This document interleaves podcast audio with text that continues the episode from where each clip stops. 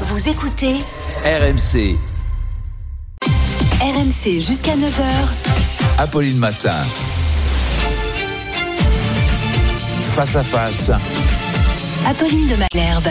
Il est 8h32 et vous êtes bien sur RMC et BFM TV. Bonjour Gilles Kepel. Bonjour. Merci d'être euh, ce matin dans ce studio pour euh, répondre à mes questions, pour euh, essayer avec vous de mieux comprendre qui tire les ficelles du Hamas, comment les services secrets n'ont-ils rien vu venir, les conséquences à la fois là-bas et ici. Gilles Kepel, vous êtes politologue, vous êtes spécialiste du monde arabe et vous avez également euh, fait l'objet, vous faites toujours l'objet d'une condamnation à, mort pardon, par le terrorisme Vous êtes d'ailleurs sous euh, surveillance rapprochée. Vous avez publié ce livre Prophète en son pays. On y reviendra sur aussi euh, les liens et les ficelles éventuellement avec ce qui se passe euh, en France. Dans un instant, nous rejoindrons Nicolas Poincaré en Israël. Mais une première question avec vous, Gilles Kepel. Comment, comment est-ce qu'ils ont pu être surpris à ce point, les services secrets, l'armée israélienne? Je crois que là, il y a une lourde responsabilité du gouvernement Netanyahou, euh, otage de son extrême droite, ce qui fait que toute l'armée euh, israélienne était en Cisjordanie en train de faire la police euh, autour des nouvelles colonies de peuplement, et donc euh, la frontière avec euh, Gaza a été très largement dégarnie. Par ailleurs, il y a sans doute eu une mauvaise interprétation de ce qui était en train de se passer avec euh, avec Hamas, euh, une croyance que Hamas était finalement en train de co-gérer la bande de Gaza euh, avec Israël. C'est un peu ce que disait d'ailleurs le patron euh, civil du Hamas à Gaza, Monsieur Sinoir, sans se rendre compte que euh, Hamas est aujourd'hui un parti ou une organisation qui n'a plus véritablement d'autonomie stratégique, mais qui s'inscrit dans ce qu'on appelle l'axe de la résistance iranienne au euh, Levant. Et euh, pour l'Iran, aujourd'hui, euh, le danger absolu, c'est la normalisation éventuelle de l'Arabie saoudite avec Israël. Et on va y revenir parce que c'est dans ce contexte, et vous allez nous parler dans un instant du rôle de l'Iran, c'est dans ce contexte effectivement d'une tentative de rapprochement ou de normalisation des relations avec le reste du monde arabe euh, que euh, ces, ces massacres ont eu lieu. a Je voudrais de, de, de juste un instant, il, y a, il vient d'y avoir deux ministres israéliens officiellement pour la première fois qui ont visité l'Arabie saoudite. Et ça, me semble-t-il, ça a été l'un des éléments déclencheurs fondamentaux, même si, bien sûr, la coïncidence avec le 50e anniversaire de la guerre du Kippour euh, n'est pas fortuite. Cela Mais crée une, urgence Voilà, pour le. Hamas à, à- à réagir, pour le Hamas et pour l'Iran. Je voudrais qu'on retrouve Nicolas Poincaré, qui est en Israël pour RMC et BFM TV. Vous êtes à Ashdod, un peu moins exposé, parce que hier, précisément, vous étiez tout au sud du pays. Vous vous êtes euh, rendu à Sderod. Sderod, c'est cette ville qui est à 3 kilomètres de la bande de Gaza. Et Nicolas, dites-nous ce que vous avez vu, un État véritablement totalement en guerre.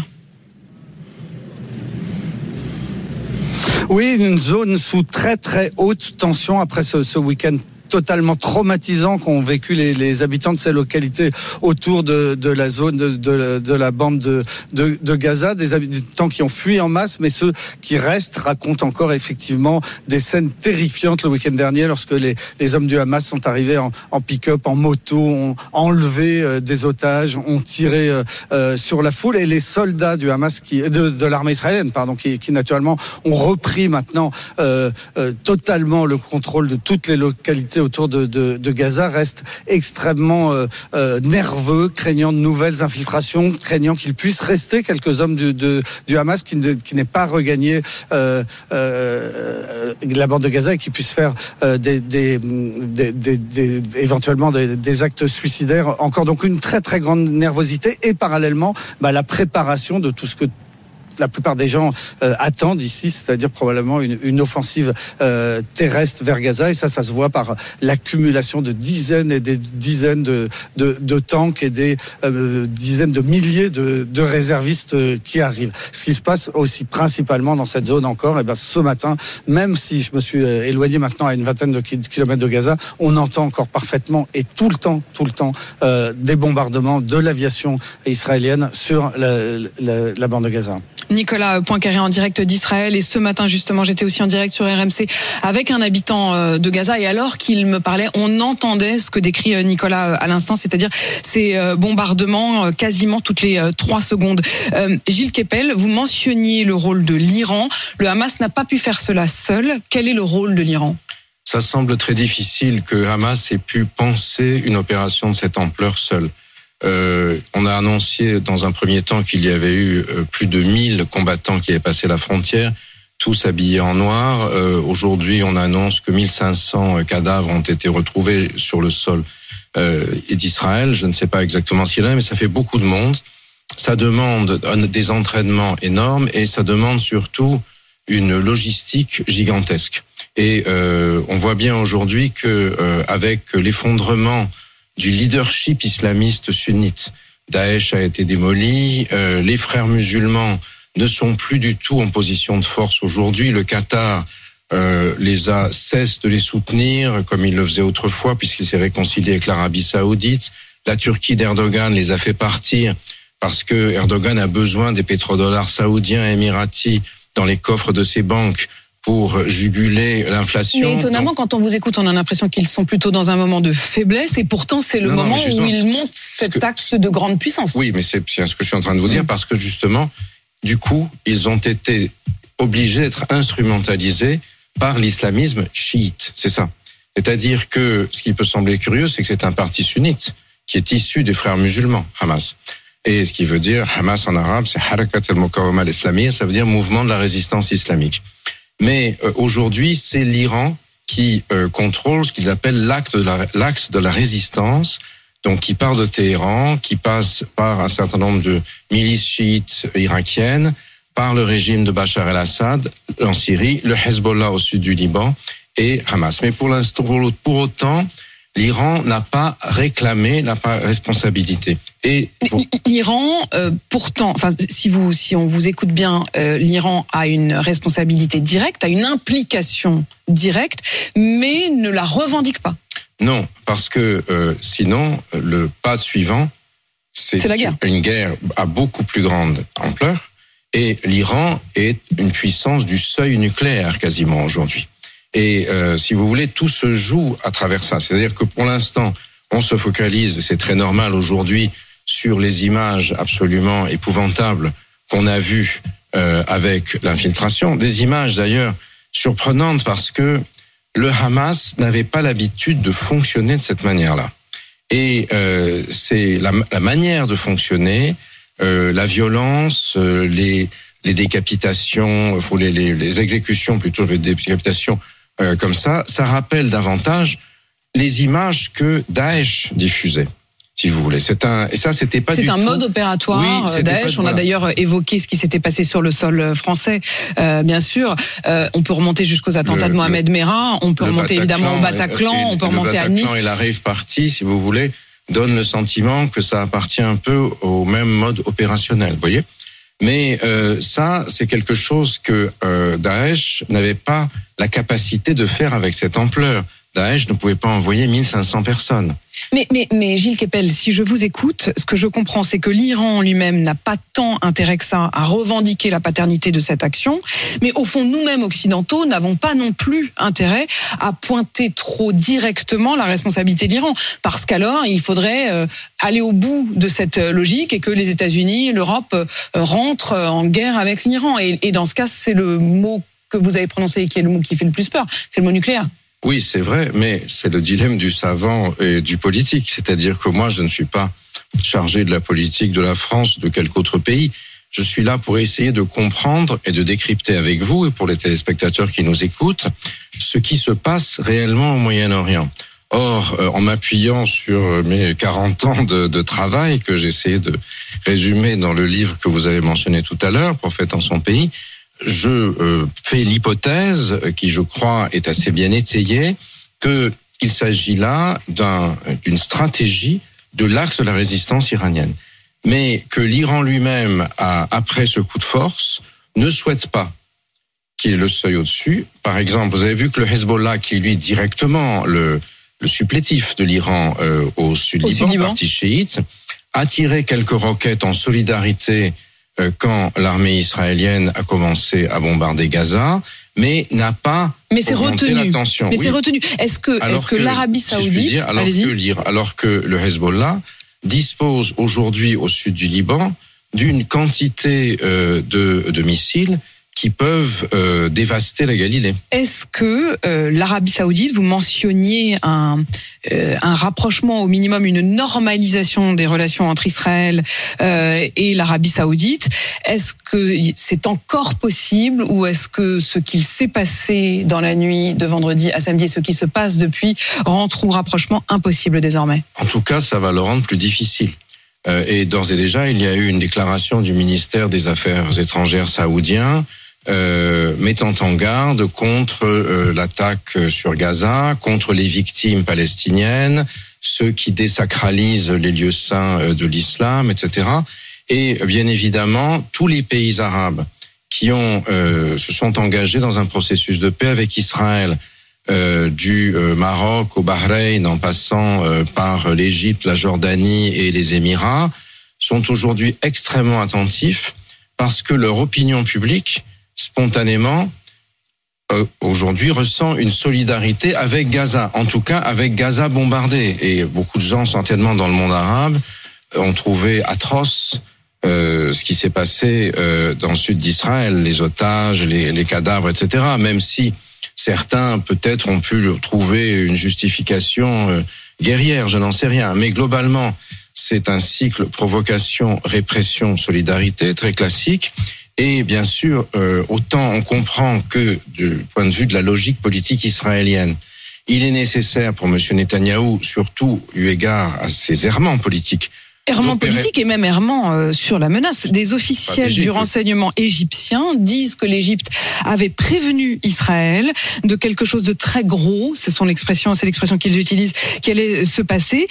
Ils disent que les Israéliens auraient minimisé cette euh, menace euh, qu'ils avaient pourtant Alors, partagée ça, avec eux. Ça, si c'est le cas, effectivement, c'est une enquête qui va sans doute coûter très cher à ceux qui en sont qui sont montrés au doigt. Mais je n'ai pas les moyens de la faire devant vous aujourd'hui, bien sûr. Euh, mais ce qui est important, c'est de voir que autant on peut, dans la logique du gouvernement israélien, parfaitement euh, comprendre ou en tout cas comprendre les raisons pour lesquelles il y a une attaque de cette ampleur sur Gaza, pour des raisons aussi internes israéliennes, autant une attaque comme ça fait que dans le monde arabe et dans le monde musulman, vous allez avoir de forts réflexes de solidarité avec euh, avec Gaza bombardé, y compris en Europe.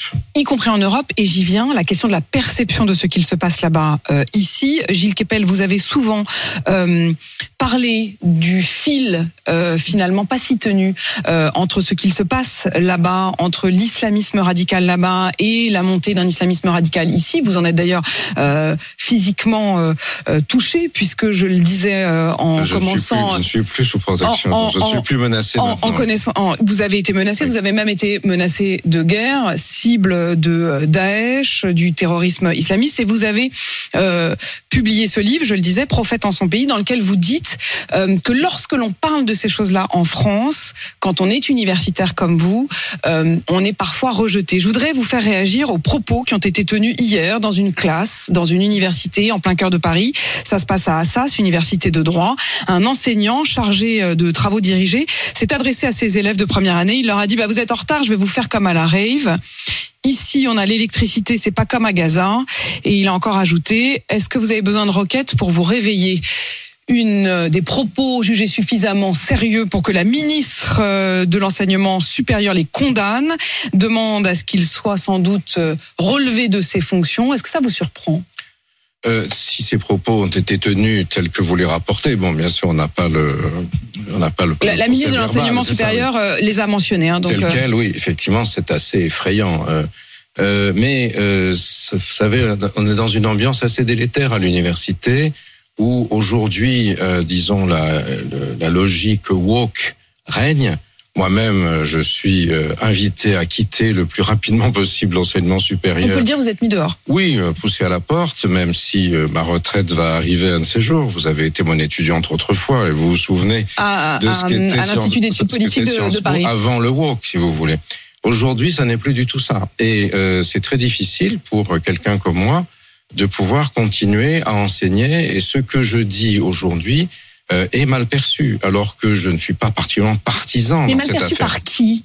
Mal perçu par par quoi? C'est-à-dire que pour vous, il y a un lien entre ce qu'il se, c'est-à-dire ce qu'il se, entre l'idéologie Euh, quand vous dites, euh, quand vous parlez des woke, euh, on entend plutôt ici, à propos de woke, une, une idéologie qui viendrait des États-Unis, qui serait euh, féministe, qui serait égalitariste.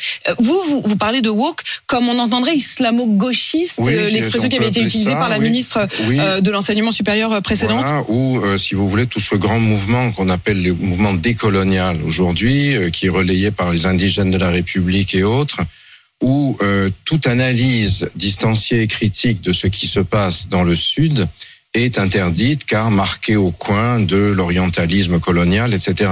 C'est pas du Vous tout dites ça. dans votre livre, ces intellectuels sont tétanisés par la culpabilité post-coloniale. Ils font de l'islamophobie le ressort exclusif des grandes manifestations antiterroristes du 11 janvier. Proclame- Proclamer je suis Charlie pour eux, c'est faire acte d'islamophobie. Et pour vous, tout cela a continué à se jusqu'aux attentats. Vous dites euh, cette cécité les conduit à minimiser le péril djihadiste, de peur de désespérer Molenbeek, comme les compagnons de route du Parti communiste s'interdisaient de dénoncer les exactions du stalinisme, de peur de désespérer Billancourt. Oui, c'est ça. Et euh, c'est bien le problème aujourd'hui qui se pose. Et euh, Est-ce que vous faites référence? Est-ce que vous pensez dans cela, par exemple au propos de euh, la France insoumise qui a refusé de condamner les, les actes du Hamas? Et qui a déclenché un tollé euh, à gauche, justement, et qui est aujourd'hui en train, d'après ce que je vois, de fragiliser la NUPES et même LFI, puisque il n'a échappé à personne que Monsieur euh, Corbière ou Monsieur Ruffin ne sont pas tout à fait sur la Ils ont pris des la- distances et ils, ils ont eux, ligne, eux, pour le coup condamné sans réserve les actes. euh, Bompard, Mélenchon, là-dessus, bien sûr. Euh, et ça, je, si vous voulez, ce qui se passe au Moyen-Orient, euh, au Levant, en Afrique du Nord, aujourd'hui a une grande porosité en Europe, du fait que le mixte entre euh, le, la, la rive sud et la rive nord de la Méditerranée est immense, par les migrations, par les pressions, etc. Et tout ce qui se passe au sud et à l'est de la Méditerranée a un écho euh, au nord et en particulier euh, dans les quartiers populaires. C'est du reste un peu la stratégie de Jean-Luc Mélenchon. C'est pourquoi il est allé récemment euh, au Maroc où euh, il a euh, dit pique-pendre sur la politique française. Il a critiqué la politique française euh, au, au Maroc. Et effectivement, et donc c'est toute cette, vous voyez, vous avez toute espèce de, bon, ça fait partie du débat, mais je crois quand même qu'il faut faire attention à éviter de d'attiser les passions dans ce genre de, de phénomène. Ce qui est important, et c'est moi ce que j'essaye de faire, c'est d'analyser, de comprendre, de fournir les éléments de réflexion qui permettront aux uns et aux autres de se faire leur opinion. Vous voyez, quand ça- vous me dites. L'Iran, il faut pas parler de l'Iran. Enfin, vous me dites pas ça vous, mais Non, on veut pas parler de l'Iran parce que après, ça- la question c'est. C'est quoi C'est Munich quoi? Enfin, je veux dire, allons-y, hein, franchement, Oh, posons, posons la question.